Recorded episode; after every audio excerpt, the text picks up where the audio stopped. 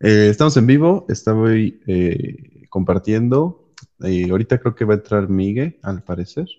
Déjame lo termino de compartir. Y por lo mientras, dime qué vamos a hacer hoy y quién eres tú y qué es esto. Bueno, como cada semana, estamos en Cámara de Acción, un podcast dedicado al cine, videojuegos, libros y lo que quieran, aunque más que nada es cine. Pues nada, yo soy Josué Chora y bienvenidos una noche más de un domingo. Generalmente es en sábado a las 8, pero hoy es domingo. Nosotros no tenemos reglas, vaya. Sí, no, no, no, no hay reglas aquí. Este, bienvenidos, básicamente. Es, pues sí, como dice, este es un podcast dedicado al cine, series y videojuegos, cámara acción. Este es el número 18, me parece. Lo estamos haciendo en domingo y va a ser un podcast especial. No creo que dure más de una hora porque somos tres nada más, pero pues ahí a ver cómo, cómo nos echamos. Es un podcast especial porque, como ya leyeron en el título, vamos a estar hablando sobre nuestras películas favoritas del 2018. Y digo 2018, qué güey, del 2020. Oh, la bestia. es que, ¿sabes qué? Me confundí, me confundí, y como es el podcast 18, eh, me confundí por, por eso, por eso. El del 2020, del año pasado, que ya estamos a 10, nos, estuvimos, nos tardamos un chingo. Lo hubiéramos hecho la semana pasada, pero no lo planeamos.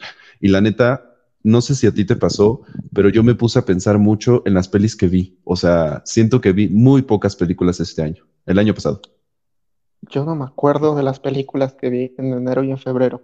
Hasta te voy a preguntar si 1917 había salido en 2020 o había salido en 2019, porque lo busqué en, en mis conversaciones de WhatsApp y hay mensajes en donde decía, vamos a ver 1917 en enero de, de 2020.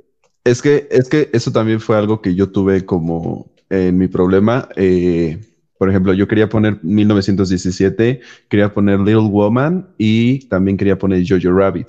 Pero esas películas, o sea, legalmente se estrenaron en el 2019 en Estados Unidos pero aquí a México llegaron hasta el 2020, en enero o diciembre, para la, etapa de premiaciones. Pero no las puse, o sea, yo no las puse porque dije, no, güey, es que si las premiaron el año pasado, fueron del año del 2019. No, pero las eh, premiaron en 2020.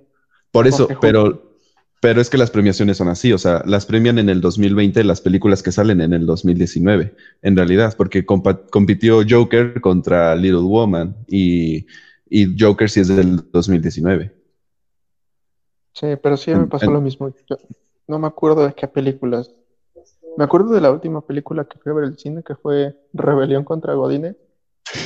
Qué mala película. No mames. Eh, eh, ¿Qué onda, Miguel? ¿Cómo Hola. Buenas. ¿Qué onda, Miguel? Ya nos presentamos. Ya, ya nos presentamos, acabamos estamos en vivo ya eh, y vamos a ver sobre nuestras películas favoritas. Que estábamos ahorita hablando, ¿tú consideras que 1917 y Little Wobans y Jojo Rabbit, que salieron aquí en México en enero, enero febrero del 2019, 2020, son del 2020 o del 2019? Yo las consideraría del 2020, porque, por ejemplo, Uncle Hems también yo, yo tuve la oportunidad de verla en 2020, es una película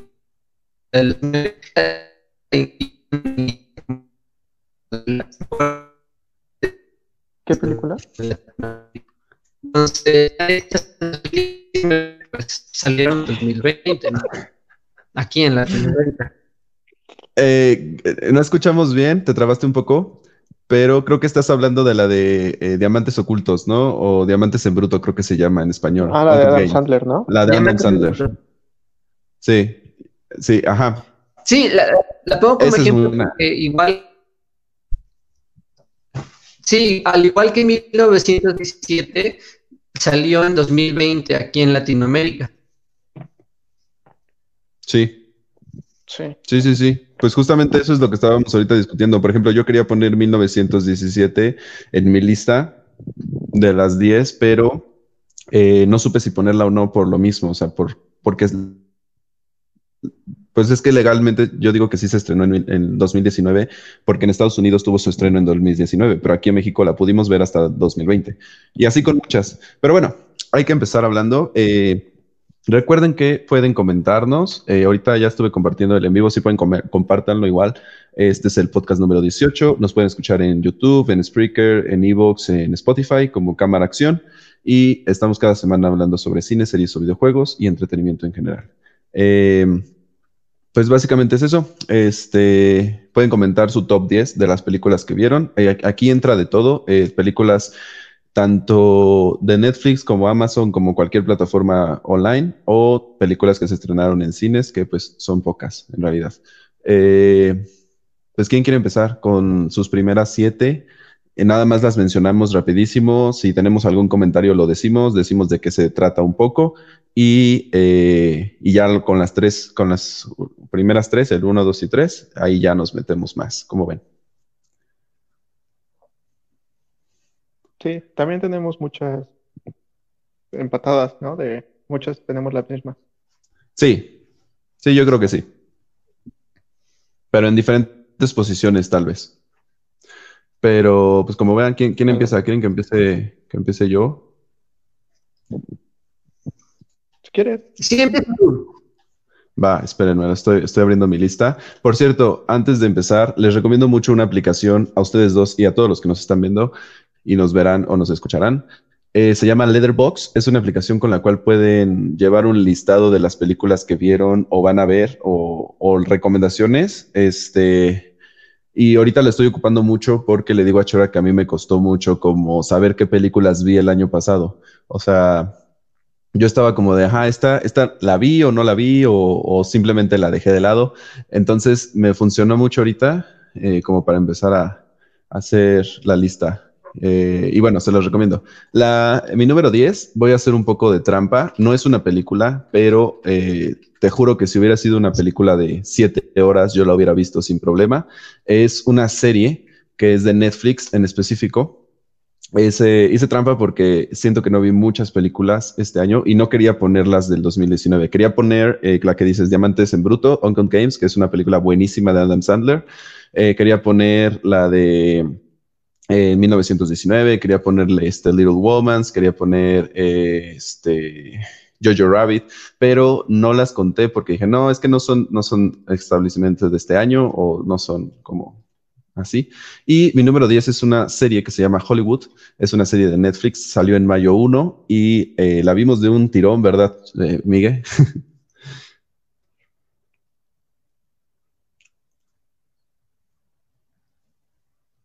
ok. Eh, no los escucho, están bloqueados. Oye, ¿y por qué no mejor la semana que viene hacemos uno, pero ahora sí de series? De series. Para que ah, va, va, va, va. Chido. Va, va, va. Entonces, olviden mi número 10. Mi número 10 es, eh, en todo caso, todas las que no puse. Little Womans, este, Uncut Games y 1917. 1917 fue mi favorita del año pasado sin ningún problema. Eh, es de mis películas favoritas. Es una película de guerra. Eh, fingiendo un plano secuencia toda la película y es buenísima. Es este, es para quien no la pudiera ver en cine, se la recomiendo mucho. La pueden comprar, me parece que en Apple, en, Apple Store, y me parece que también la pueden comprar en, Amazon, en, en Amazon, en Amazon Prime. Es una película hecha por Sam Mendes y este, pues no sé, o sea, no hay, mucho que decir. Es una peli de guerra que, su cinematografía es una joya, así como su diseño de producción. Eh, ese es mi número 10. Mi número 9 sería eh, una peli de Netflix que se llama eh, Hashtag Vivo, el cual es eh, una peli coreana, si no mal recuerdo, de zombies. Es una peli coreana de zombies que dirigió Il Show y es sobre un chavo que está haciendo, es un streamer de videojuegos y se quedó en su casa a trabajar, básicamente, mientras su mamá y su hermana salían por las compras. Y mientras pasa eso, él está en su casa encerrado y afuera hay zombies. O sea, afuera empieza la pandemia en, en, el mundo y él se queda encerrado en su cuarto. Está muy cabrona porque todo pasa en un mismo set. Eh, en, bueno, no es muy, sí es un mismo set, es el edificio como tal. Y es un terror un poco más psicológico que a los mismos zombies. O sea, los zombies se dan miedo porque son zombies al final de cuentas, pero es un terror más de el estar encerrado que creo que ahorita vino muy bien a pegar con el asunto que estamos viviendo todos y seguiremos viviendo unos años. Este, les dejo una imagen, miren, esa está. Para quien la pueda ver, eh, esta palomera, la verdad, se llama hashtag vivo y, o hashtag live y la pueden encontrar en Netflix. Se estrenó, me parece que en julio de este año. Suena muy interesante. Sí, está entretenida, está entretenida. Eh, mi número 8 es una que sí se estrenó en cines. Yo no la pude ver en cines, eh, pero tenía muchísimas ganas de verla en cines. La, la, tuve que ver hasta que salió en este Video on Demand. Eh, de hecho, sí la compré. La compré en Universal. Bueno, la renté, se podría decir. La dirigió Walt y es la secuela de Trolls. Trolls 2 o Trolls 2 Gira Mundial World Tour. Esta me gustó muchísimo, un chingo. O sea, las canciones me encantaron. Es, como todos saben, cantadas por Taylor Swift, por Anthony Ramos, por... En esta salieron muchísimos más, este, muchísimos más personas. Justin Timberlake, eh, Rachel Bloom, Kelly Clarkson, eh, y combinaron géneros, o sea, combinaron eh, country con rock, con electro, con pop y me parece que hay otro, y clásico.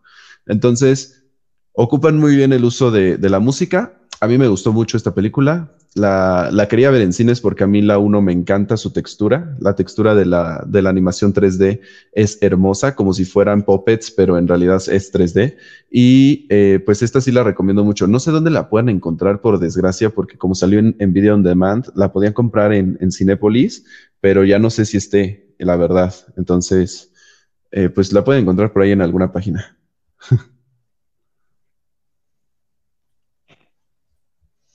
Yo no he visto ni la primera. Son de esas películas que a mí no me llaman la atención.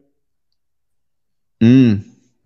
A mí no me llamaba la atención, pero cuando la vi me encantó. La, la, primera me encantó mucho cuando la vi. Entonces, sí, sí te la recomiendo mucho. Trolls 2 es mi número 8. De ahí, ¿hasta cuál decimos? ¿Hasta la 4? En todo caso, decimos rapidísimo y pasamos. O, o cómo ven. Bueno, yo ya dije 3. ¿Qué te parece si tú dices otras 3, Chora? Y así vamos, para que no sea solo yo. Va. Va. Pues en mi, mi, en la última de la lista, porque tampoco es como que haya visto muchas películas del 2020, está eh, The Social Dilemma. Es una película de Netflix que habla sobre las redes sociales y cómo te van controlando, entre comillas. Justamente ponen a, a personas que han trabajado en redes sociales. Está Twitter, está Facebook, está Pinterest. Y así es como un, es como documental y pues está muy bueno, está entretenido. Te enseña un poco cómo funcionan y cómo, te cómo nos manipulan a todos. Esta serie, estas este, todas las redes sociales. En el 9, e, esta sí está medio, medio difícil porque a mí no me gustó. Bueno, sí me gustó, pero no conecté mucho con ella. Fue Ya no estoy aquí. Ok. Ya no estoy aquí, yo la puse mucho más arriba. Sí, sí, sí. A, mí sí me gustó, pero no conecté tanto con, con ella, vaya, no me gustó, no me encantó. Bueno, ya no estoy aquí, si quieren hablamos cuando ustedes ya las mencionen más adelante, pero básicamente habla de la cultura de Colombia, cholo colombiana, algo más o menos así. Sí, sí, sí, los cholos colombianos. Y bueno, en el 8, ay, no sé, yo creo que pondría a también Muerta al 2020. Ok. Esa yo la puse igual más arriba. A mí no me gustó mucho. ¿No? No, no me gustó mucho. Es que, es que las es un rápido. Ok, sí. Y si contamos a Jojo Rabbit en 1917, me gustaron muchísimo más de Claro. Pero, bueno, claro, claro. Muerta al 2020. esa, esa, bueno, ah, esa si quieres hablamos, es un documental, para quien no la haya visto, es un documental creado por los de, por las mismas personas que hicieron Black Mirror, que es esta serie de ficción, de, ciencia ficción. Y a mí sí me gustó porque es un documental de comedia sobre todo lo que ha pasado en este 2020, tanto la pandemia, que es el sector de salud, como la, el sector de la política, como el sector de la economía, como el sector, o sea, todo lo que ha pasado en realidad, todo lo que ha pasado tanto en Estados Unidos como en el mundo. Y a mí, a mí me encantó, fue uno de los documentales que más me han gustado y lo voy a mencionar justamente más arriba. Sí, sí, pero hablamos de él más adelante cuando usted lo mencionó, pero eso está en mi 8. Va, va, va. Miguel, tu número 10. Mi número 10. Bueno, yo puse a Uncle Hems porque la vi en 2020, entonces no sé si sea válido. No, está bien, está bien, está bien. y sí, me encantó. Sí, Después, um, yo creo que arriba pondría en empate a Unidos y al Hombre Invisible en el número 9 porque, digo, aunque son películas muy diferentes, siento que por un lado fueron muy menospreciadas o la gente como que casi no, no las vio y merecían muchísimo más reconocimiento, creo yo. Sí. el, mucho el Invisible es bastante buena, aunque sea palomera. Y en el caso de, de, Unidos, es una película que me tocó, que realmente sí conecté mucho con la historia y el mensaje me parece muy, muy hermoso. Pero es una película de ah, Pixar que creo que no, no recibió la atención que, que merecía. ¿Sabes por qué creo que no recibió lo que merecía? Porque justamente la estrenaron dos semanas antes de que empezara todo el pedo de la pandemia. Y ahí, o sea, la estrenaron dos semanas después, cerraron todo, nadie pudo ver nada. Y, Unidos, a mí me encantó. A mí fue una peli que igual tengo en mi top, lo tengo en el número 4. Eh, Ajá, la tengo en el número 4, Onward. Y este, o sea, no, es que hay muchas formas de conectar con esa película. Eh, y si quieres, ya ahorita que hablemos en el número 4, hablamos más en fondo de lo que se trata. Pero sí, a mí, a mí me encantó mucho. Sí, es fantástica. Y además el, hecho de que también le pasó lo mismo al hombre invisible. O sea, también fue una película que se estrenó justo cuando la pandemia empezó y decían que pudo haber recaudado entre 200 y 300 millones de dólares y la película terminó recaudando 150. Pero digo, para el tiempo que estuvo, no, no le fue nada mal y le pudo, le pudo ir mucho mejor de no haber ocurrido la pandemia. Es una película interesante también, El hombre invisible, un tanto palomera, pero, pero bastante buena. Creo yo está muy bien hecha. Sí, sí, El hombre invisible a mí también me gustó mucho. Este es esta, es creada por Elizabeth Moss, ¿no? Y, y justamente eh, es como de, es, no es de terror, es thriller, ¿no? No, es como suspenso, ¿no? Yo diría que es thriller, es más como un rollo psicológico eh, en el que se centran más en el terror que vive la mujer, la chica, que lo que el hombre invisible realmente puede producir miedo, ¿no? Ese es como este delirio de no saber si lo que estás viviendo es real o solamente lo estás imaginando. Sí, ándale, ajá, es, más un terror psicológico. Está muy cool, a mí igual me gustó. De hecho, la pensé en ponerla en la lista, eh, pero ya no entró por otras que puse justamente. Este, pues va, entonces esas son tus primeras tres. Sí. Va, va, va. Recuerden que estamos hablando, esto es cámara acción, ahorita ya no está viendo más gente y pueden compartirlo sin problema. Esto es un podcast de cine, series y videojuegos y estamos hablando sobre nuestras películas favoritas o nuestro top 10 de eh, las películas del 2020. La semana que viene vamos a hacer de series, que series vi muchísimas más, la verdad. Eh, de series, ¿contamos temporadas que salieron o solo series nuevas?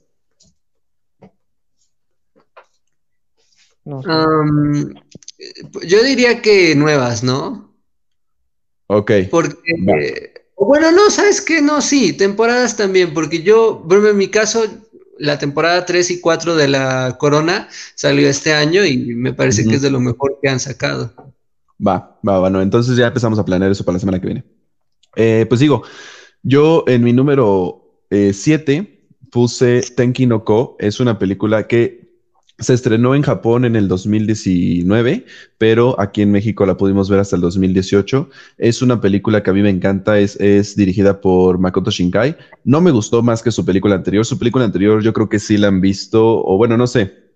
Se llama, en inglés se llama Your Name, está en Netflix, o Kimi no Nawa en su idioma original. Es una película de romance, al igual que esta, Tenki no Ko. y eh, básicamente habla sobre, eh, esta habla sobre una chica que puede controlar el clima a su, bueno, no a su voluntad, porque al final de cuentas le quita algo como de su alma, y e, ella se entregó a poder ser una chica sol, se supone, y ella puede hacer que salga el sol. Y en Tokio, que es donde está ambientada la película, eh, no dejó de llover por, por años, ¿no? Y ella podía como controlar ese asunto de que saliera el sol, pero pues todo tenía como su, su vuelta. Está muy buena, muy emblemática. A mí me gusta mucho por su animación. Es una peli animada a la perfección. Y eh, pues justamente eh, esta peli salió aquí en México el 10 de abril, pero como les menciono, en Japón salió desde el 2019. Y, y qué mal que no la pude ver en, cines, porque en verdad su animación es anime, pero es una animación tan bonita que la ciudad se ve perfecta, la lluvia, eh, las escenas de acción igual se ven súper bonitas y, y sí se la recomiendo a todos, aunque no les guste el anime. O sea, esta y su predecesora que están en el mismo universo que se llama Your Name o Kimi no Nawa, sí la recomiendo mucho. Esta de Tenki se llama en inglés Weathering with You. Your Name es fantástica. Exactamente. Es, es, No es tan buena como Your Name, la verdad. O sea, no, es, no está al nivel, pero sí, sí, sí está muy buena. O sea, es que Your Name es fantástica. O sea, no, no hay forma de compararla, creo. ¿Dónde la podemos ver? ¿Está en Netflix? Em, no, no, no, no. Yo la vi en Crunchyroll. Pero pues el anime, por desgracia y por suerte, para algunos, es muy fácil de encontrar. La puedes buscar en cualquier lado, en, cualquier página, tanto de anime como de películas, así Weathering with You o Tenki no Ko, y eh, la vas a encontrar. Es, este, la encuentras muy fácil. O buscas Makoto Shinkai y te sale así la película. Entonces, eh, la recomiendo, la recomiendo muchísimo. Cool, cool. Sí, ese es mi número 7. Mi número 6 es una que ya mencionaste justamente y es eh, Ya no estoy aquí. Ya no estoy aquí es otra película mexicana que a muchos no les gustaron. Eh, eh, bueno, a mí me encantó. Es una peli que está ambientada en Monterrey, en, los barrios bajos de Monterrey y en Estados Unidos, en Nueva York en específico. Es dirigida por Fernando Frías y, y se me hace una peli tan importante para los pequeños, la pequeña población, que en este caso son los, los, este, ¿cómo se llaman? Los cholos, es que no se llaman cholos. ¿Los cholo colombianos? Los cholo colombianos, este, que, que sí es difícil tal vez de que te pegue o te sientas identificado como tal, pero una vez si le entiendes a la tesis, es una peli hermosa. Yo la puse en el número número 6, justamente, de mis favoritas del año pasado. Sí, yo, la, yo por ejemplo puse Ya no estoy aquí entre las primeras tres. O sea, realmente creo que es fantástica, pero no sé, igual hay mucha gente que no conectó o que les pareció un tanto genérica, un poco... Yo creo que lo interesante de la película es em, creo que la apropiación cultural o el tema de la apropiación cultural, que para mí es muy importante, porque nosotros no nos damos cuenta, pero pensemos en todos los migrantes mexicanos que se van a Estados Unidos y que vienen de una región del país donde tienen unas costumbres e incluso un acento diferente. Y estoy hablando de gente del sur, de Chiapas, de Oaxaca, que tiene que perder su identidad cultural eh, para poder asimilarse a las expresiones culturales norteamericanas. Y en la película, de alguna manera, nos hacen esa crítica, pero adentro del propio país. O sea, cómo un individuo se tiene que, tiene que volverse parte de una cultura que no es la suya y perder su identidad para poder eh, prosperar.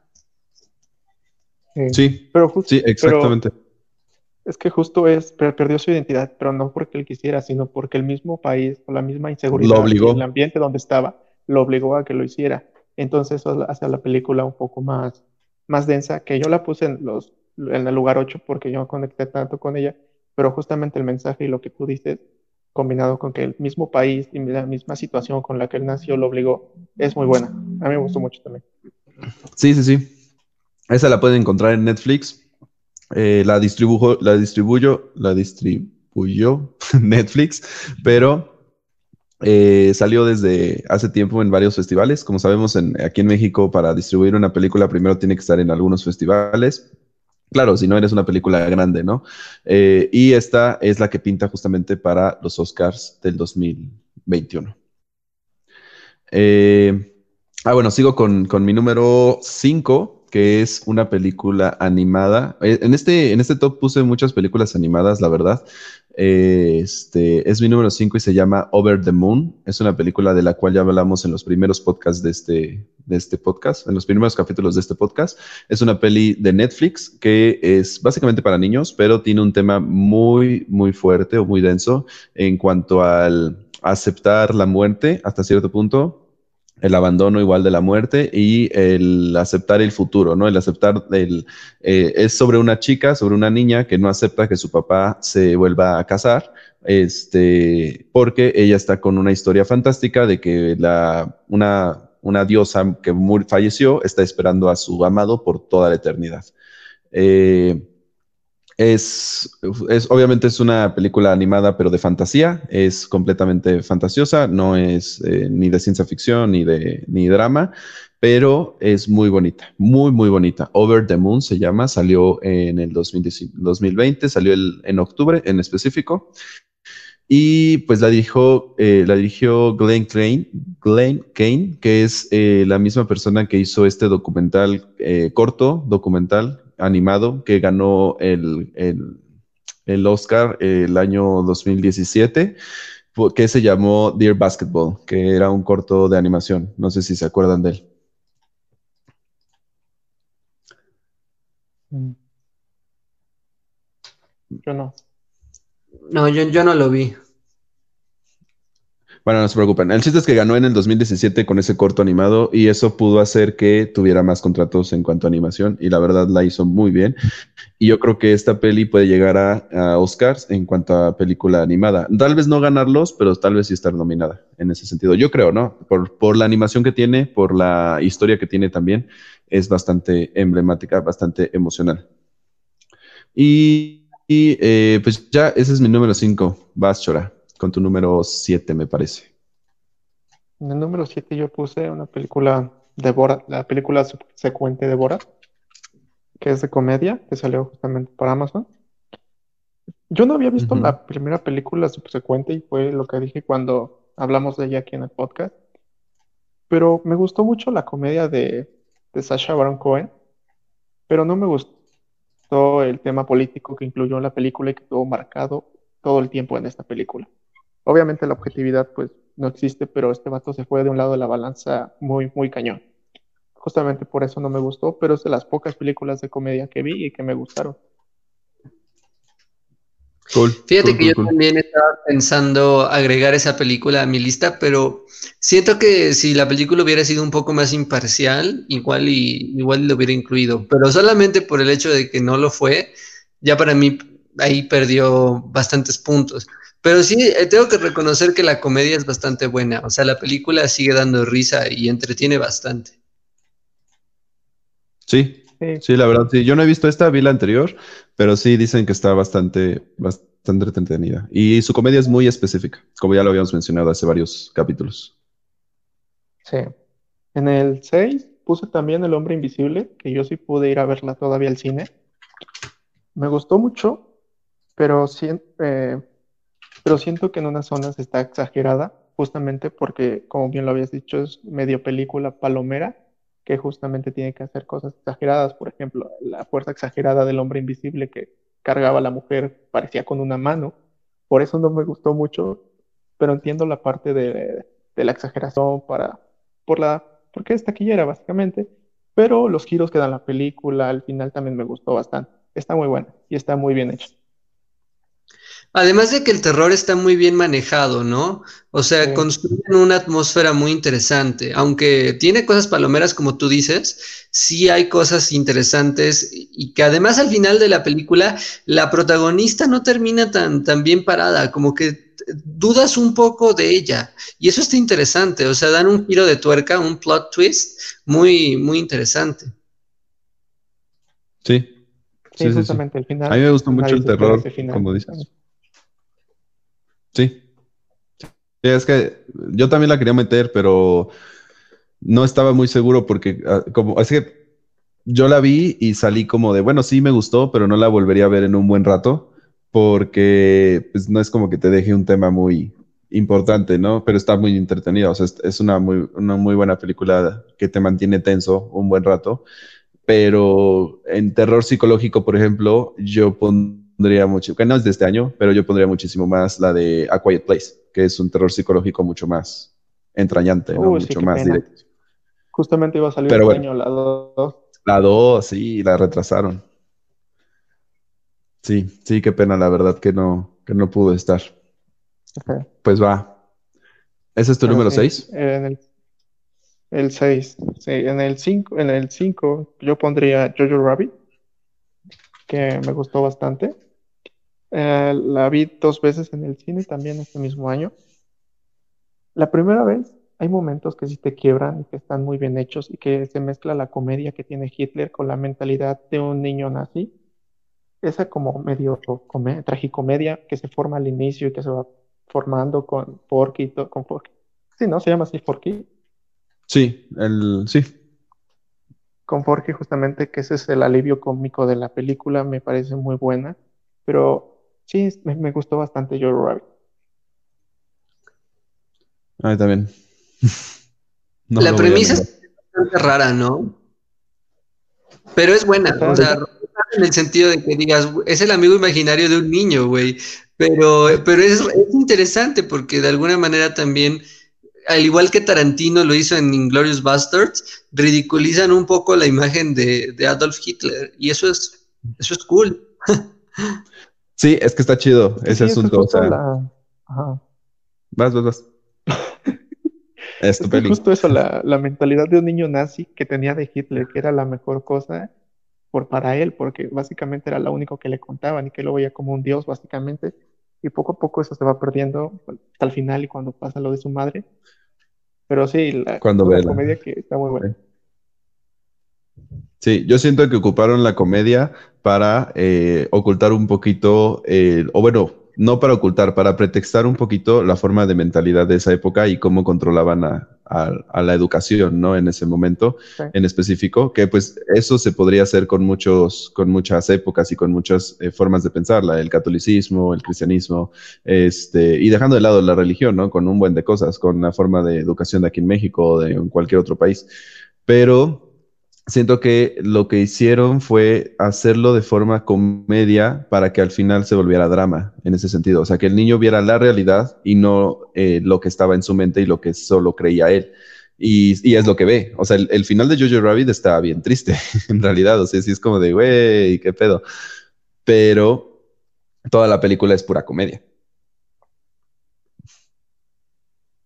Sí, justamente no sé si fue el segundo acto o el tercer acto cuando pasa lo de su madre, que es el momento más, más tenso y más triste de toda la película. Sí. Creo que es el tercero. Bueno, ajá, el, creo que es la, el blood twist de eh, hacia el tercer acto, si no me recuerdo. Cool, Jojo Rabbit yo también la quería poner justamente. Y este es dirigida por Taika Waititi, que es uno de mis lectores favoritos. Él hizo Thor Ragnarok, este, o ¿Qué otras cosas ha hecho? Eh, Cazavampiros, hizo, eh, comparó con Avengers eh, Endgame. Eh, ha hecho muchísimas que la verdad son algunas de comedia, algunas son de acción y pues en específico esta de Jojo Rabbit fue creo que con la que más ha tenido prestigio en cuanto a películas más serias, ¿no? Más de, con un tema más fuerte tal vez. Sí, justo porque estuvo también nominada a los Oscars. Sí, Sí, sí, sí. Pues vas, Miguel. Bueno, yo en el puesto 8 puse una película argentina que se llama Las Siamesas. Es de la directora Paula Hernández y va a competir contra Ya no estoy aquí para la nominación a Mejor Película Extranjera. O sea, ténganlo por seguro que cuando se lleven a cabo los Oscars, probablemente van a estar esas dos películas o alguna otra película de Paula Hernández, porque me parece que también hizo una película apenas que se llama Los Sonámbulos, que no he visto, pero dicen que es fantástica y que también podría estar nominada. La de las siamesas yo la vi en un portal, en el de Film Latino. Eh, Es una película extraordinaria. Habla básicamente de una madre y de una hija que tienen un viaje en un autobús. Todo ocurre dentro del autobús y van eh, recordando cosas. La madre es como posesiva y la hija nunca se animó a tener una vida propia, así que siempre vivió con ella. Y es una relación tóxica que va revelando secretos que ellas dos tienen. La película puede parecer así una película genérica, pero cuando la vas viendo y llegas al final encuentras algo muy turbio. Entonces, creo que solamente por eso la puse, o sea, porque me gustan esas películas que parecen una cosa y cuando llegas al final te das cuenta que, son otra. Luego en el puesto 7 puse The Gentleman, que es de Guy Ritchie, el exnovio de Madonna. Esa película la pueden encontrar en, en Netflix. Es una película de, ¿cómo podría decirlo? De mafiosos, un poco de espías, eh, donde hay un rollo de un dinero que tiene que ir pasando de mano en mano y se vuelve una película tipo ladrón que roba ladrón, ¿sabes?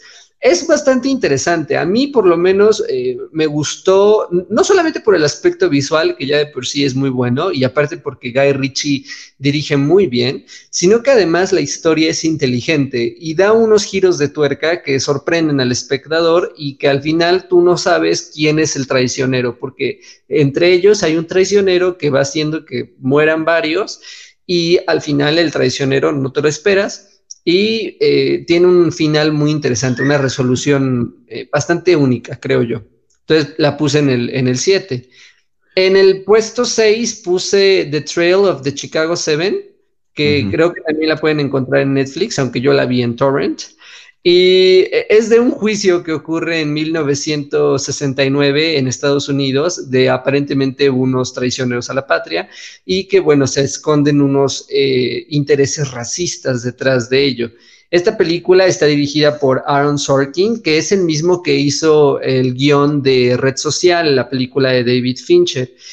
Y es una película interesantísima. O sea, si no la han visto, tienen que verla porque es que, aunque no te gusten las películas de juicio y digas, ay, güey, qué hueva estar viendo un juicio en, el cine, este está muy bien hecho, o sea, está muy bien dirigido, no aburre, eh, los diálogos son increíbles, son así de, de, talla de Oscar, y yo creo que esta película va a estar en los Oscars, o sea, probablemente va a ganar mejor guion original, mejor fotografía, bueno, de eso ya hablaremos porque hay otras películas que, también están en Netflix y que pueden competir en los Oscars con esta.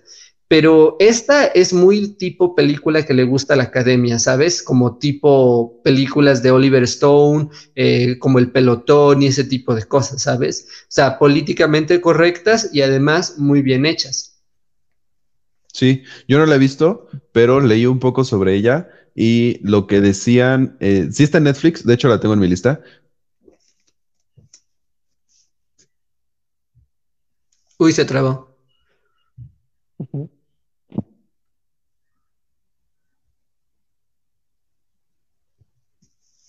¿Sí se trabó? Creo que sí.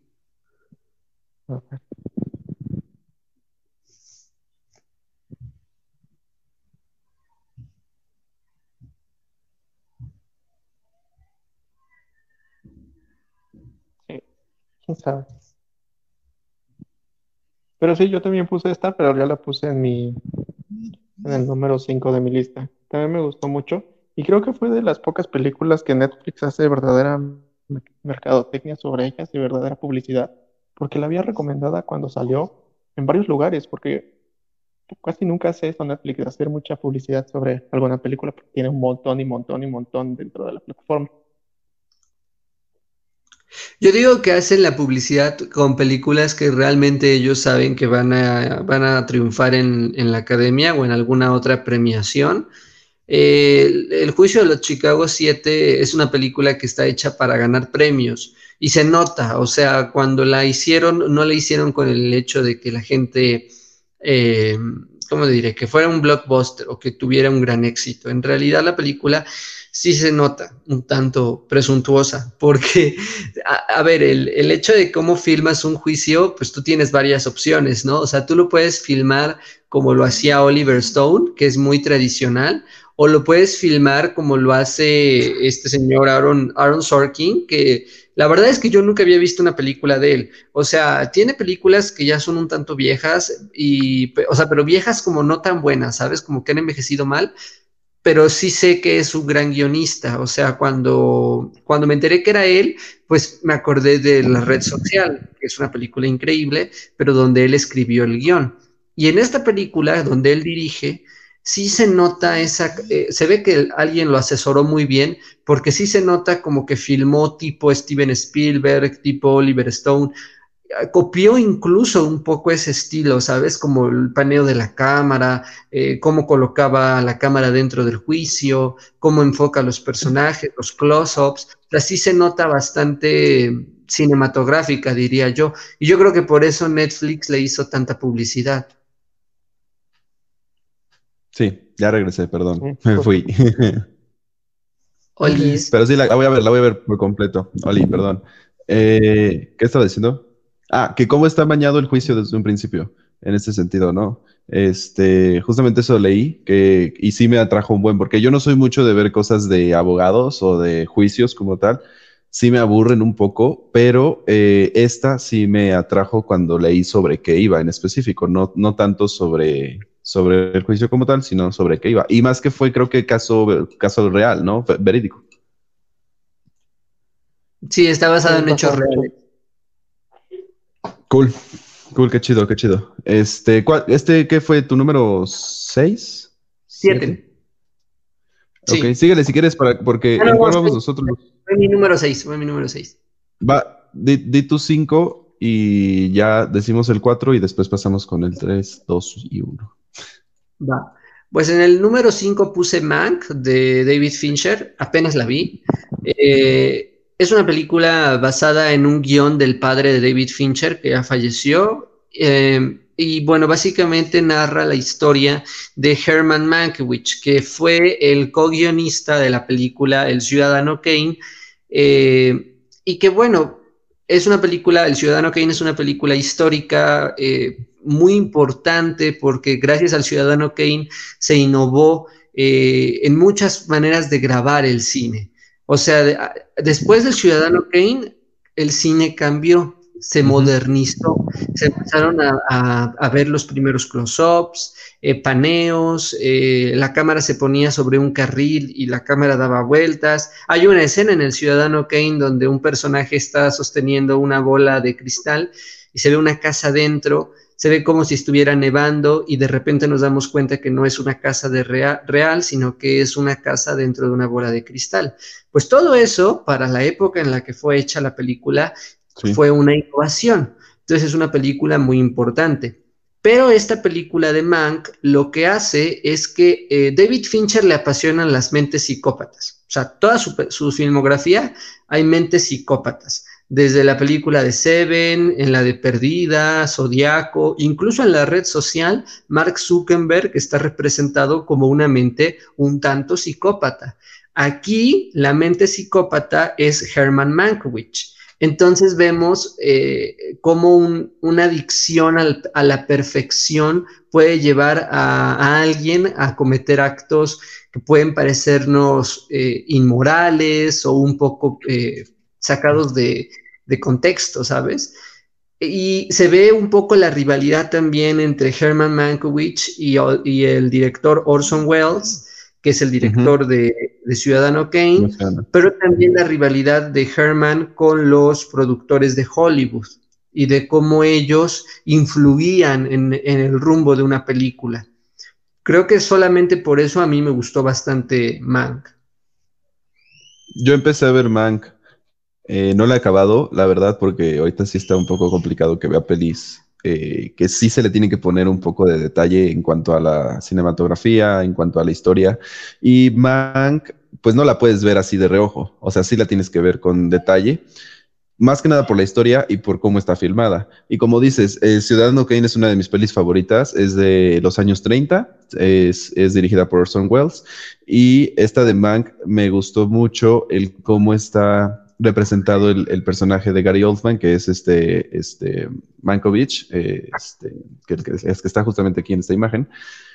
Pero lo que no me gustó, no la he acabado, no, no por eso no la puse en la lista. La verdad, con lo que vi, dije, ah, la voy a poner en la lista, pero después me puse a pensar, no, güey, no has visto el tercer acto, no has visto, este, me quedé como en el minuto, como en la hora 20, por ahí. Eh, no he visto el tercer acto y dije, bueno, no, no la voy a poner hasta terminarla. Eh, probablemente la semana que viene hable de ella, ya que la termine. Eh, y lo, que, lo que no me gustó fue que en los flashbacks que hacen, donde están en la, en la productora, Gary Oldman se ve igualito. O sea, no lo rejuvenecieron. Y siento que Gary Oldman ya es una persona adulta, como para que esté me, gusta mucho cuando está en la cama, cuando está escribiendo el Ciudadano Kane, pero las otras escenas siento que eh, más que nada en maquillaje y en, y en, interpretación no le queda. Y me gusta mucho igual el asunto de que es un alcohólico, que es este, una persona muy pedante hasta cierto punto. Este, y, la cinematografía me gusta igual muchísimo. El, el, hecho de que esté todo en blanco y negro, el, cómo son los movimientos de las cámaras, el cómo está ambientada igual en los años 30, en la época dorada de, Hollywood, y, pues la referencia que hacen a Ciudadano Kane todo el rato. David Fincher hace un muy buen trabajo. Sí, ese sí es un buen punto. No me había dado cuenta de eso, de por qué no lo representaban como joven, pero sí, es verdad. Lo que, lo que es innegable es que Gary Oldman probablemente esta es su mejor interpretación. O sea, después de, de, que hizo de, de, Churchill en la película para la que ganó el Oscar. Eh, de Dark, sí, en esa película donde él ganó el Oscar por, por interpretar a este señor, creo que después en esta película sería como su mejor papel, ¿no? O sea, sí se supera bastante, pero bastante. O sea, es un papelón. Sí. Sí, la verdad sí es un papelón. Solamente es lo que no me agradó un poco. Y me gustó mucho los cambios de escena. Si te das cuenta, cada escena que cambian, eh, como si fuera un guion. Y eso me encantó. O sea, que ponen interior de cuarto, tal, eh, noche. Y es como de, ah, no mames, qué chido. Entonces, eso, eso me gustó bueno. sí. Esa fue tu número 5.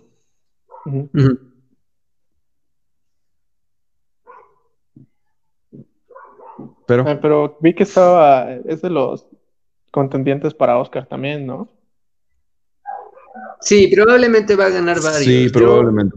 Eh, va a estar nominada Mejor Fotografía, Mejor Escenografía, probablemente Mejor Dirección. No creo que gane muchos, porque hay otras películas que también podrían quitarle las estatuillas, pero esta película es fácilmente la película de David Fincher más... Eh, clásica que, ha hecho, ¿sabes? O sea, David Fincher es un director que casi siempre hace películas raras, o sea, Perdida, por ejemplo, es una película extraña, o por ejemplo, Seven, y esta película es mucho más convencional, pero creo que solamente por eso mm, no la coloco entre mis favoritas del año. Quizás si hubiera sido un poco más extraña, como David Fincher le gusta hacer películas, que hubiera metido un poco más esta parte del psicópata, un poco más tétrico, muy al estilo de Lost o de Perdida o de incluso Mindhunter, que es la serie que él eh, produce y que dirige algunos capítulos. Si lo hubiera metido un poco más de ese estilo de David Fincher que a mí tanto me gusta, quizás la película lo hubiera puesto en el top. Pero sí está en el, en el lugar 5 porque a mí en lo personal sí se me hace una película de un nivel muy alto. Sí, sí, en cuanto a producción, en cuanto a historia, dirección, todo eso, ¿no? Sí, la verdad yo también concuerdo. O sea, no lo he terminado, pero con lo que vi dije, wow, esto sí va a ir directo a, ganar cositas porque pues sí, tiene una muy buena producción, tiene una historia verídica y justamente una historia que le gusta a Hollywood en este sentido, este, porque pues habla sobre la época dorada de Hollywood en específico. Este, va, ese es tu número 5, va, hay que pasar. Eh, mi número cuatro es una que igual ya mencionaron, es Onward, este, esta película de Pixar que, ya habíamos mencionado, me parece que fue el número nueve, tuyo, Miguel. Este, Es dirigida por Dan Scandlor. Este, este director ha hecho otras películas como Monsters University, Cars, pero la verdad, Onward es muy diferente. Es de las pocas pelis que no tienen villano en, en Pixar o en Disney en específico. Y es pues una fantasía completa sobre dos hermanos que se quieren reencontrar con su papá fallecido. El, uno, el mayor que está justamente a la izquierda y el menor que es un mago. Este, su papá era un mago y les deja un hechizo para poder reencontrarse con él, pero por desgracia solamente pueden traer la parte de abajo de él, sus piernas, y entonces están viajando para poder encontrar otra gema y poder encontrarse con él. Esa es la trama básicamente, pero pues el mensaje que tiene es más que nada esto, ¿no? De, los hermanos con, el papá y el hecho de que un hermano sí tuvo experiencias eh, con el papá, sí lo recuerda y tiene, tanto experiencias buenas como malas y eh, el otro hermano no sabe nada de él, ¿no? Porque era literalmente un bebé. Eh, es una peli muy, muy bonita, tanto en el mensaje como en la animación, como en como en todo, básicamente la música igual está súper bonita. Y yo la puse en mi número 4 justamente porque es, es, de las pocas películas que sí me han tocado así, o sea, denso en cuanto, a, en cuanto al tema y de las pocas películas que eh, también se basan en, el tema, en un tema eh, fuerte, pero lo tratan desde un tema un poco fantasioso, ¿no? Con el hecho de la magia y de, y de cómo viven los seres místicos en ese lugar, que ya era una ciudad modernizada y cómo la magia se iba perdiendo. Eh, o sea, los, dos temas que tiene, el de fondo y el, y el, general, son bastante buenos.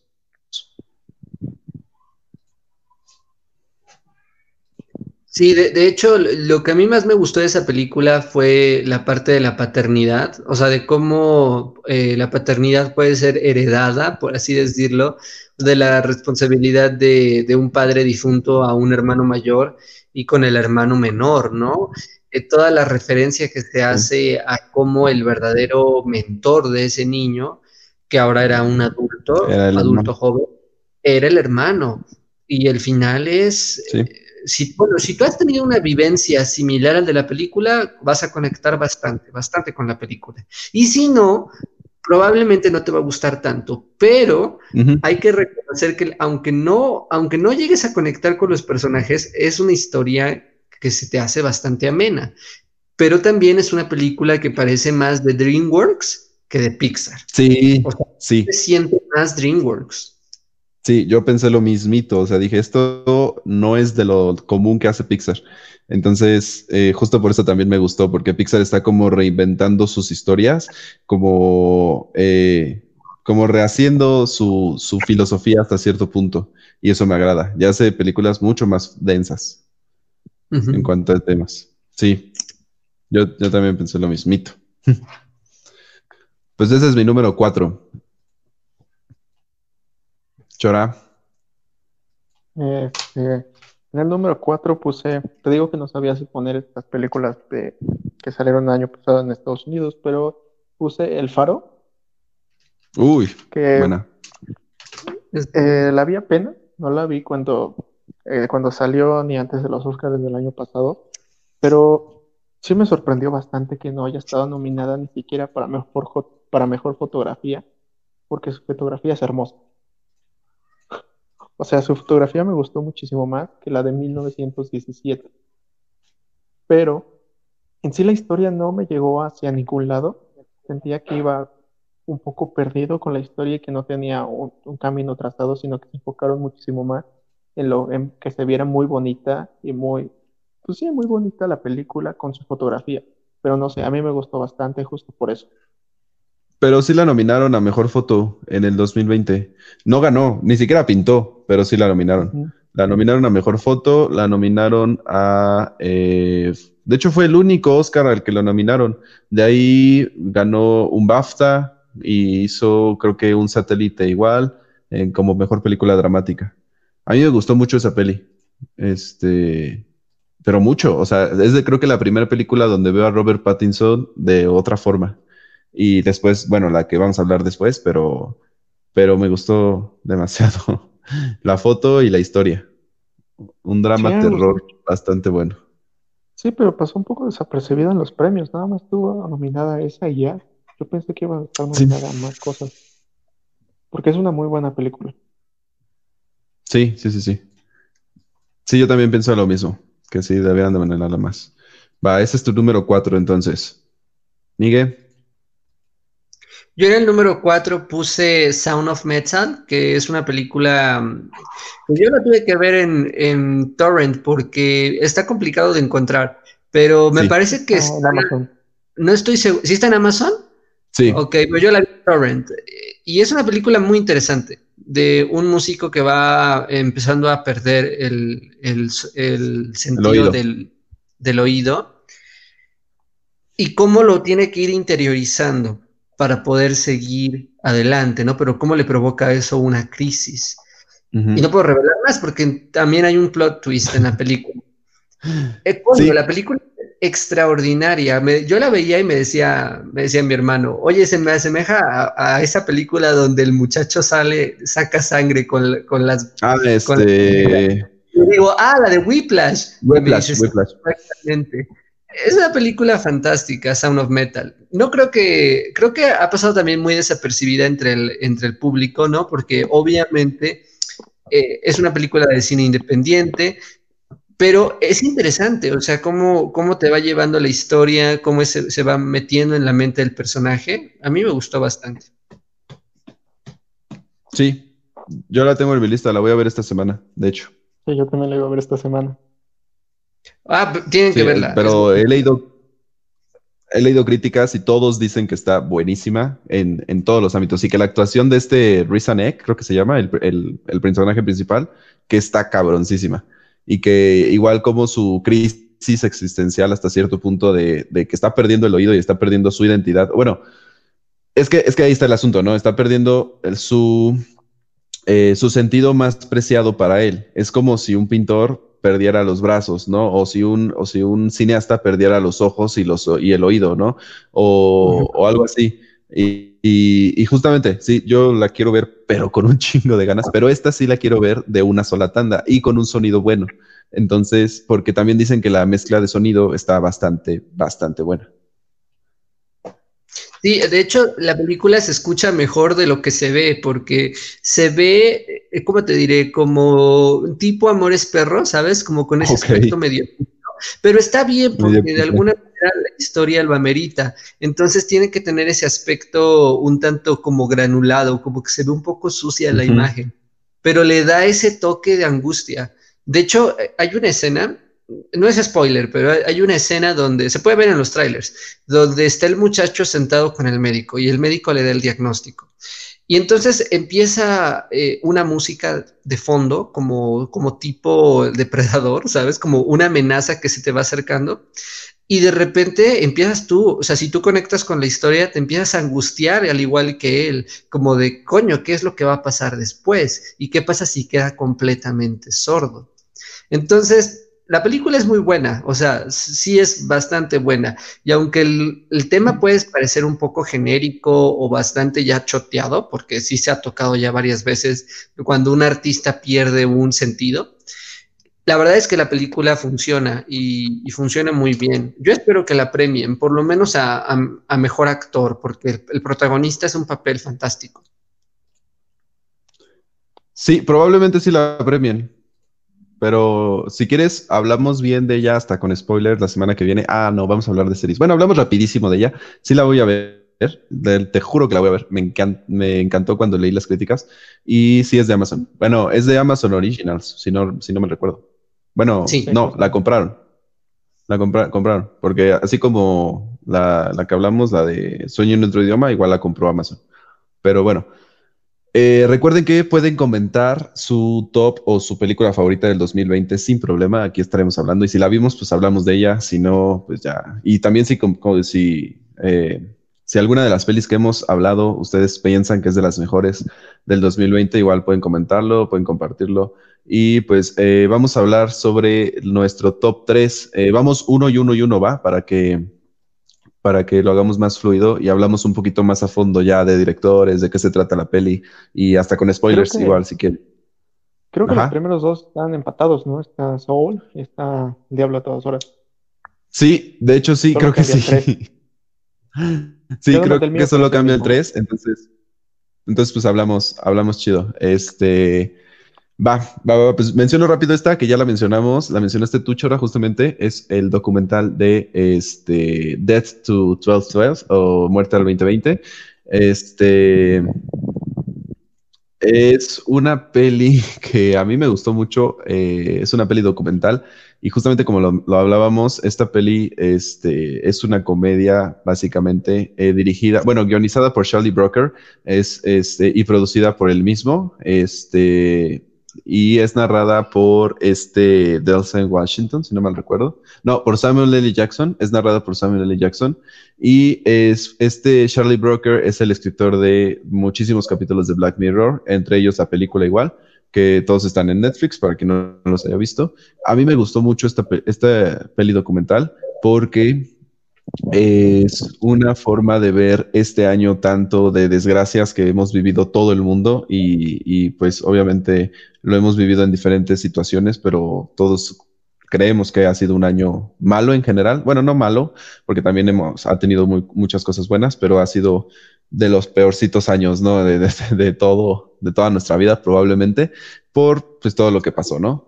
Eh, tanto a nivel de salud, que es lo principal, y eh, también aquí tratan mucho a nivel de, eh, de, de- de- social y de, política como tal en Estados Unidos. Me gustó mucho porque ocupan un humor muy ácido, se burlan mucho de, hacen mucha sátira y este, hasta cierto punto, es que no es parodia, ¿cómo se llama cuando, cuando estás diciendo cosas como, chiste, como chistes negros, este, ahorita a ver si recuerdo. Ajá, como sarcástico, exactamente, ante muchas situaciones, ante las situaciones del racismo que existe en Estados Unidos, hasta- ante las situaciones de lo que ha dicho este pendejo de Donald Trump, que por cierto ahorita todas las cosas que está haciendo en Estados Unidos están cabroncísimas, el revolte que está haciendo, lo, lo- se- le cerraron su cuenta de Twitter, no sé si vieron, este... Me cerraron cuenta. Sí, le cerraron la cuenta de Twitter porque se la pasaba publicando pendejada y media. O sea, es- estaba diciendo que la gente saliera con sus armas y, y hicieran su revolte porque pues esto es la revolución y madres así.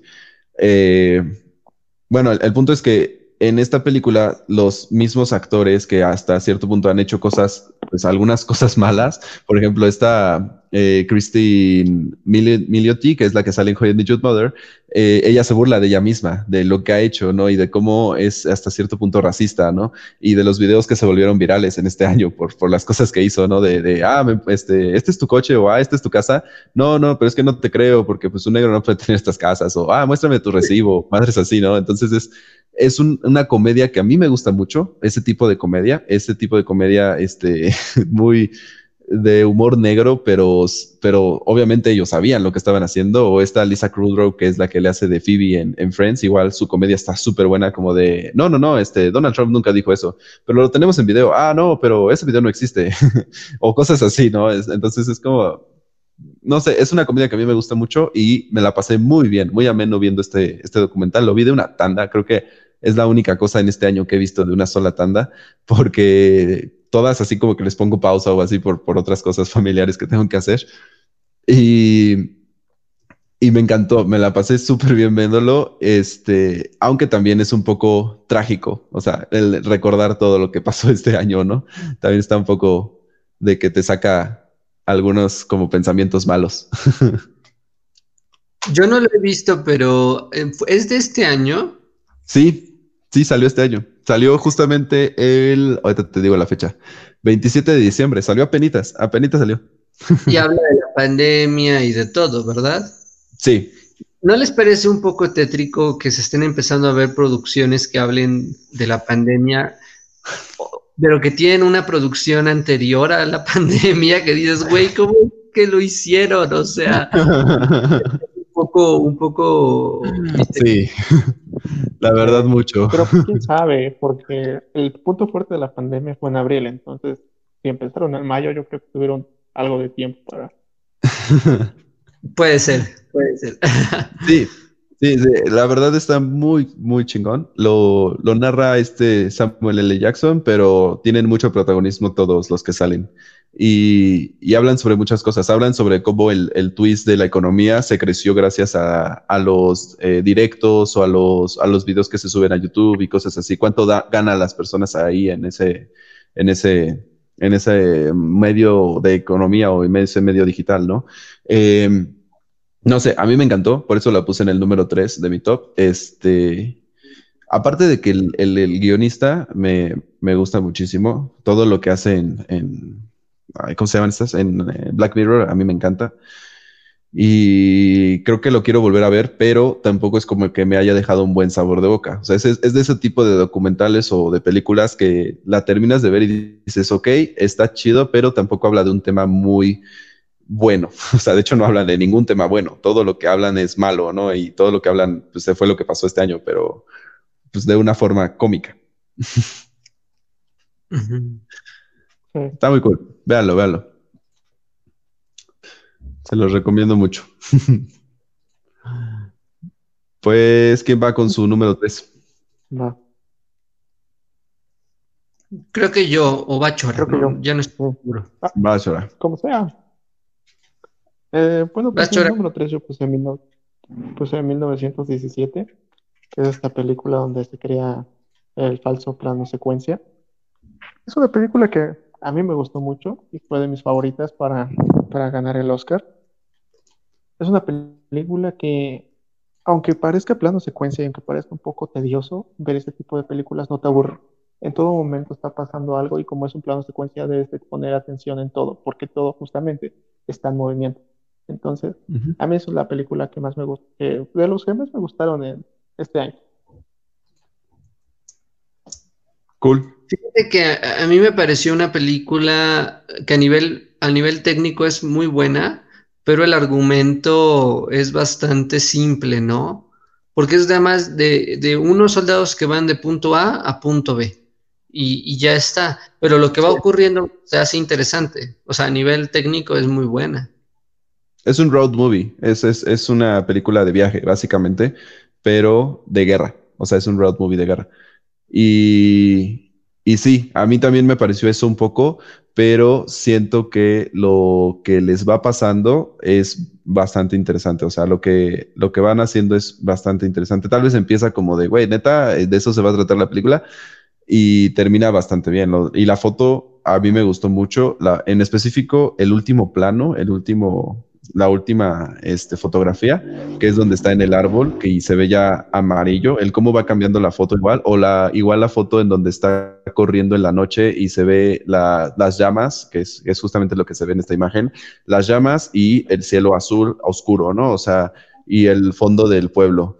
Eh, todos esos, esos trucos hasta cierto punto de fotografía me gustaron mucho, que no sé si vieron cómo lo hicieron, era un set gigante con unos como, como aros, o bueno, como, sí, como, como aros gigantes arriba, en lo- con los cuales pasaban las luces así volando, porque eran, se supone que las, las bombas que lanzaban. Eso está muy cabrón, a mí me gustó un buen. Y el hecho de que fuera plano, bueno, un falso plano secuencia, igual me gustó mucho. Es, es- yo siento que es de lo más complicado de hacer probablemente en cuanto a producción, el, el un falso plano secuencia. Sí. La última fotografía y la primera fotografía son de las mejores cosas de la Sí. película. Sí, la verdad, sí. Qué buena onda. Yo igual es, es de mis favoritas, ¿eh? pero la puse del año pasado. De hecho, ¿te acuerdas? La apuesta que hicimos, justamente esa fue la que se llevó muchos, muchos premios y nos vino a cambiar todo la de Parasite, que, que también está buenísima, pero, pero no la habíamos No visto creo que para ese momento. Exactamente. Cool, cool. Ese es tu número 3. Vas, Miguel. Bueno, en el número 3 yo puse Ya no estoy aquí. La puse ahí porque a mí en lo personal sí me parece que es lo mejor, de lo mejor que se ha hecho.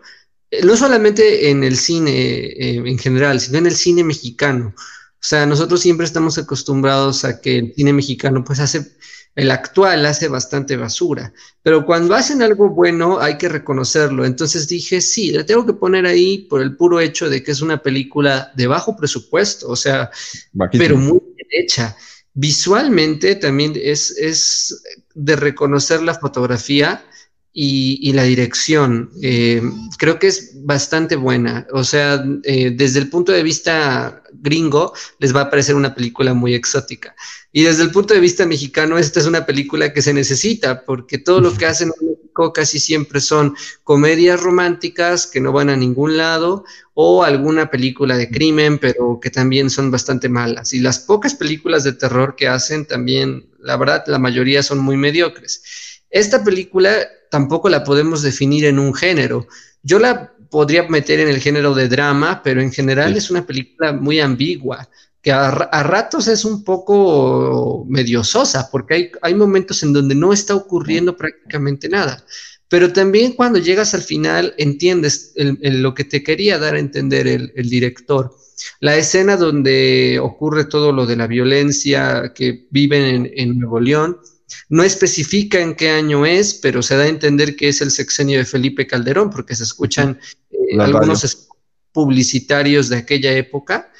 Y también entonces funciona como una crítica al sistema político y eh, de seguridad mexicano, eh, y al tema de la migración y de la apropiación cultural. Entonces creo que sí es una película que cuando te la terminas de ver te das cuenta de que tenía una intención muy profunda. Y yo espero que se lleve el Oscar a, Mejor Película Extranjera este año. Yo también, y tal vez, sí, yo también. Ya habíamos hablado de esto ahorita hace rato, fue mi, mi top, me parece que ¿Cuál fue? Mi top 6. Fue bajando, pero, el mío fue el 8. Eh, Ajá, fue subiendo. Y fue, el tuyo fue el 8, mira. Fue subiendo, exactamente. Eh, sí, es, es lo mejorcito que ha hecho México, al menos este año, y yo creo que de, de muchas películas en específico, si está a nivel de Amores Perros o, o de otras películas. Eh, es que no tiene un género específico, yo diría que es drama, pero en el anime hay un tipo de género que se llama historias de la vida. Eh, el anime tiene un chingo de géneros, o sea, para empezar.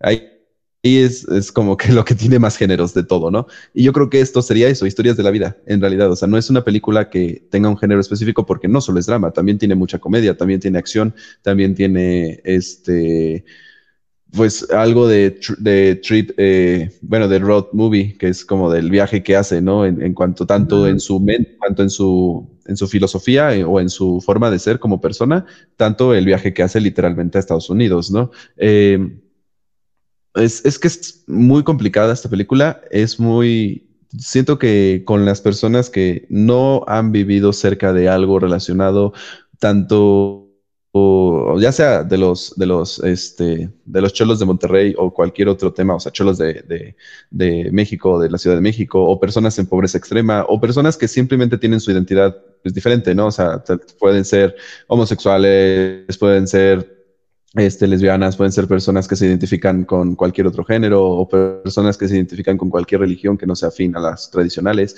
Eh, habla sobre muchos temas, pero siento que las personas que están más cerradas son las que no les gustó o las personas que no eh, ven este cambio que se hace obligatorio en, la sociedad, ¿no? Que, ellos no querían cambiar. Ellos en realidad no eran personas malas, no eran, no eran rateros, no eran, este, o sea, les gustaba ir, tomar su chela y bailar, básicamente, andar en su baile y disfrutar un poco su, su sentido de vida, ¿no? Que era eso. Y en cuanto a foto, a mí me encantó. Eso, eso creo que es lo que más me gustó de toda la película, la fotografía que tiene. El cómo los bailes se combinan con, la, con el fondo, eso está bien cabrón. Fíjate que qué bueno que mencionas eso de, de, las pequeñas tribus urbanas, porque es tan buena la película que a mí, que yo soy una persona muy prejuiciosa, me hizo cambiar mi perspectiva de los cholos. O sea, yo que pensaba en los cholos, pensaba en criminales y pensaba en, gente que vende droga y así. Y cuando vi la película me di cuenta de que no, de que en realidad son una subcultura que muchos de ellos ni siquiera se drogan y que simplemente tienen un estilo muy folclórico y parecen que son otra cosa, pero en realidad no lo son. Y que al final en la película son víctimas de la violencia que invade a, a Nuevo León. Sí. Además, ayuda mucho a cambiar esta perspectiva de la palabra cholo, que podría ser usada como manera despectiva y justamente no, esto es una cultura como tú lo acabas de decir. Así es. Sí. está bastante buena. Y yo creo que para los que no les gustó esta película, denle otra oportunidad, pero véanla con ojo de detalle, o sea, en tanto a la historia como en, como en lo que están viendo en imagen y en sonido.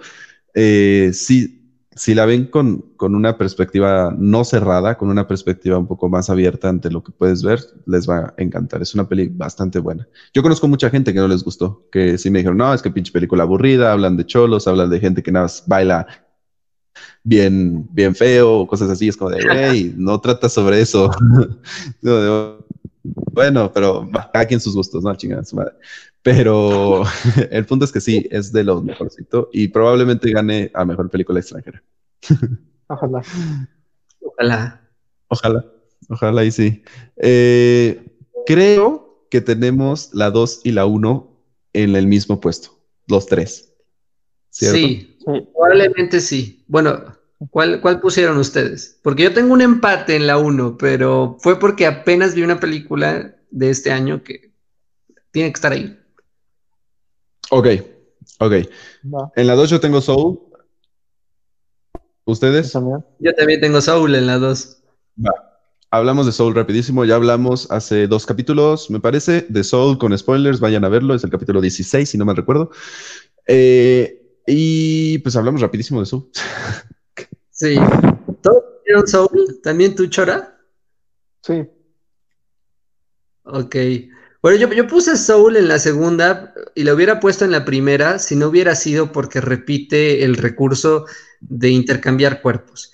Pero de no haber repetido ese recurso, a mí me hubiera gustado tanto que probablemente lo hubiera puesto en el primer lugar. Ahora bien, creo que es preciso decir que es de las mejores películas en mucho tiempo que ha hecho Pixar. O sea, si tuviera yo que elegir tres películas eh, que, que solamente pudiera elegir de Pixar, elegiría Soul, Inside Out y Ratatouille.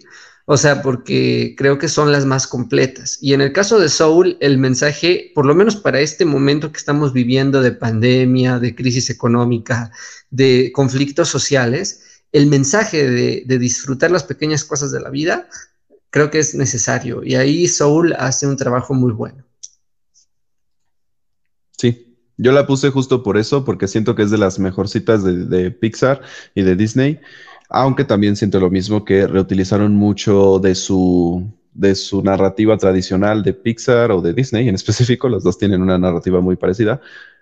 Y también la hubiera puesto en el número uno si es que no, bueno, es que yo no soy muy afán de este tipo de temas, de este tipo de narrativas que terminan bien y, y la que es mi número uno justamente es pues el explícito, la, la maldad humana, ¿no? Y, la- y la- y la- y en ese sentido. Entonces, eh, creo que por eso me gustó mucho más. Pero Soul mm, se me hizo una de las mejores películas animadas que han existido en, en la historia, así en general. O sea, y, y me refiero a animadas con, con todas, ¿no? Con películas japonesas, con películas estadounidenses, este, eh, europeas y hasta mexicanas. Entonces, eh, me gustó tanto que apenas la volví a ver en inglés. De hecho, eh, la voz de- del personaje principal me encantó y la intenté ver sin subtítulos, pero no pude porque es- como son puros negros, hablan su, su- su léxico es bien cabrón de esos vatos y no sé si se han dado cuenta, o hablan bien cabrón. Este, entonces, eh, no sé, me gustó mucho, todo, todo. Y, y ya hablamos de ello, en realidad ya hablamos súper explícito de ello, de todo lo que, lo que tiene, sus, con spoilers y todo. Y creo que a muchas personas les gustó y probablemente de muchas personas esta estaría en su top 10 o en su top 1. sí. Yo la puse porque es mi película, porque no había puesto películas de animación y esta película, pues es de mis favoritas también de animación y de Pixar. Fácil. Sí, es que ya hablamos de ella. Sí, es que, es que ya hablamos de ella en, en general. O sea, si nos están escuchando o viendo en vivo, eh, vayan a, a ver el, el en vivo o el, el podcast que fue creo que el número 17, donde hablamos con spoilers. Hablamos con casi una hora de Soul, entonces sí es muy buena, muy, muy buena. Pero, pero el número uno también creo que lo tenemos todos igual. Entonces, cierto, ¿no? Bueno, tú, tú Bueno, Miguel, tienes dos. otra, ¿no? Ajá, a Yo ver si quieres un- hablar de la otra ahorita hablamos. Yo, yo tengo un empate porque apenas vi una película, o sea, y recientemente, o sea, en esta semana, que mm, yo no sabía que existía, pues, o sea, ni siquiera eh, salía en las, cuando yo sigo algunos canales de crítica de cine y algunos también hacen su top de mejores películas del 2020 y muchos no la mencionaban, pero es Sí. muy buena y la pueden encontrar en Netflix. Se llama I'm Thinking of Ending Things de Charlie Kaufman. Oh, Es un peliculón y es extremadamente rara, pero eh, hay que verla. O sea, básicamente la premisa habla de un conserje que empieza a tener una serie de flashbacks y de una chica que le quiere decir a su novio de por qué no sería preciso decirle a sus padres que se quieren casar. No puedo revelar más porque la trama es bastante extraña y sí tiene como un, giro de tuerca al final, pero la, premisa de la película es fantástica. Probablemente a algunos no les va a gustar, les va a parecer una película un tanto presuntuosa, pero es una película también muy interesante porque es muy amarga, o sea, habla de la parte oscura del ser humano, como decía César. Y Charlie Kaufman es el director de otras películas muy buenas como Anomaliza que es una película de animación fantástica que si no la han visto también, ya no está en Netflix, lamentablemente, pero la pueden encontrar en otras plataformas. Es una, también una gran película de este señor. Y Charlie Kaufman, aparte, escribió películas como Eterno de una mente sin recuerdos. No sé si la han visto, pero es de las mejores películas eh, probablemente que se han hecho en la historia. Sí. Entonces, esta película a mí me parece de lo mejor que se ha hecho en el 2020 y la pongo en el mismo nivel que The Devil All the Time o El Diablo a todas horas, que es una película de la que nadie esperaba nada o que nadie pensó que fuera tan buena y cuando la terminas de ver te das cuenta de que es la mejor película del 2020. O sea, lo tiene todo, tiene buena fotografía, buena ambientación, una historia súper cruda y violenta, pero al mismo tiempo un tanto irreverente. Y Además es una película y original, bastante original de hecho, pero es una película que pertenece al género como gótico western o gótico del sur de Estados Unidos, donde en lugares muy calurosos, donde se supone no podrías hacer una película gótica, sacas una película increíblemente oscura. Y a mí me encantó. Sí, de hecho, concordemos todos. También tú, Chora, ¿no? ¿Está en tu número uno? Este, yo me encantó todo, o sea, la actuación de, de, todos en general, o sea, de, la actuación de Tom Holland, de Robert Pattinson, de Bill Skarsgård, de Harry Milling, de, de, todos, está cabroncísima. En específico la de Tom Holland. Tom Holland creo que de aquí se va a lanzar cabrona en cuanto a lo que está haciendo en cine. No va a dejar de lado lo, lo comercial, obviamente, porque eso es lo que le da dinero, pero eh, le va a dar muchas oportunidades. Y es una película que yo siento es bastante cruda en cuanto a lo que habla, en cuanto a la crítica religiosa que está diciendo, en cuanto a la crítica de la maldad humana que está diciendo eh, y de cómo el ser humano, eh, bueno, es que hay, bueno, hay que contar un poco la historia, ¿no? La historia es de un pueblo, de, un pueblo de estos pequeños de, de, Estados Unidos, donde todos se conocen y todo está regido por la iglesia, básicamente, este, y cómo empiezan a pasar cosas eh, pues malas, ¿no? Cosas, cosas de lo como dice el nombre, el diablo a todas horas, el diablo en todos momentos, ¿no? Este, todo el momento es desgracia tras desgracia tras desgracia. En realidad, si eres una persona que no te gusta ver este tipo de temas, pues no te va a gustar la película. Y también es una película no tan rápida, o sea, aunque pasan muchas escenas como gore, como de, de suspenso hasta cierto punto, pues no pasa mucho, ¿no? O sea, no es como que una película súper rápida y súper, súper activa. Eh, lo que me gustó mucho fue como Tom Holland intenta huir de este tema, pero él mismo tiene que hacer este, estas, estos actos inhumanos para poder salir de este, de este contexto en el que está viviendo, ¿no? Este, no sé, es, es una crítica bien cabrona. Y más que nada la religión, que si eres, también si eres una persona muy religiosa, no te va a gustar esta película. Definitivamente no te va a gustar. Este, algo que dijiste de que es una película, que es una película algo lenta, yo creo que los primeros 20 minutos te dejan caer así, pero fuerte las cosas, que es justamente donde sale Bill, Skarsgård. Sí, pinche Bill. La primera parte te meten todo así de golpe y dices, ah, la bestia, te meten las cosas fuertes, te meten el contexto. La escena donde crucifican, qué pedo. No, está. está bien densa esa escena. Pero sí, justo que no hay, no hay ningún personaje bueno, e incluso podemos pensar que la abuela es la buena, pues Puede decir que no, porque justamente no se da cuenta de cosas, de, a qué está llevando a sus hijos. Vaya, con qué persona está llevando a sus hijos. Y sí, es una película muy, muy buena. Sí, sí, la verdad, sí. Yo y, no esperaba nada. ¿Tú? Dime, dime, dime, dime.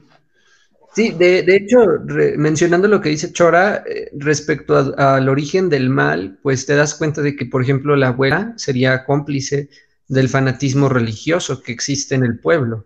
Y todo lo que vemos en la película aunque sea película y ficción, está muy presente en los pueblos del sur de Estados Unidos. O sea, Texas, eh, Arizona, son estados que se manejan por una fe religiosa y hay un fervor tremendo. O sea, dicen que te encuentras una iglesia en cada esquina, porque literalmente hay un fanatismo religioso muy, muy poderoso y muy potente.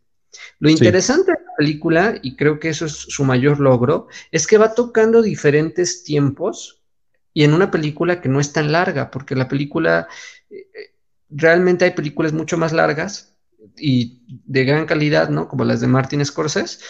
Y esta película es más o menos corta, ¿no? Dura como dos horas quince por ahí pero en ese tiempo logra tocar el pasado, el presente e incluso un poco del futuro de los personajes. Vemos crecer eh, al personaje de Tom Holland, vemos su infancia y luego ya cuando llega a la edad adulta y cómo él está, él es en quien se encarna la venganza de los demás personajes. El personaje de Robert Pattinson, por ejemplo, representa la corrupción de la, de la propia iglesia, un hombre que en la piel de un pastor en realidad es un lobo. Y en el caso del padre de, de, Tom Holland, que es Bill Skarsgård, es el hombre que no cree en Dios y que se vuelve fanático religioso por una tragedia. Que eso también lo hemos visto mucho. O sea, tú tienes a un familiar que de joven decía, ¿sabes qué? Yo no creo en nada, yo no creo en Jesús, yo no creo en Cristo, y cuando llegan a una edad adulta y les ocurre algo, se vuelven fanáticos. O sea, la película es muy profunda. Si te la pones a analizar, llegas a conclusiones un poco, un tanto oscuras. Sí, sí, la recomendamos bastante. Es una película de Netflix. Probablemente va a estar nominado Robert Pattinson, probablemente va a estar nominado Skarsgård, Tom Holland, tal vez. Eh, y lo recomendamos mucho. Pues esto fue nuestro top 10 de, de películas del 2020. Eh, la semana que viene vamos a hablar sobre las películas, las series del 2020, las mejores. Igual a ver si hacemos un top 10. Este, gracias por vernos, las personas que nos estén viendo. Recuerden que esto es un podcast, el cual pueden escuchar todos los sábados. Ahorita estamos a domingos, hemos estado atrasados, no tenemos tantos también el horario, pero estamos cada semana. Y lo pueden escuchar en Spotify, YouTube, Spreaker, como cámara acción o en la página de Facebook, en la misma en la que nos están viendo, eh, en vivo y pueden comentar lo que quieran. Igual lo podemos comentar la semana que viene si así se requiere. Este, vayan pensando en sus películas, en sus series favoritas para la semana que viene y pues muchas gracias por estar acá. Recuerden que estamos como Cámara Acción. Yo soy Magaña, me pueden encontrar como Cortés Maga 28 en Twitter, que es donde estoy más activo ahorita. He estado buscando muchas noticias sobre anime, sobre películas, series y todo lo demás. Videojuegos igual me interesa mucho y ahí lo estoy publicando. Este, despídanse ustedes. Chao. Adiós. Hasta luego. Nos vemos. Ahí la semana que viene. Gracias. Estuvo bien chido el top.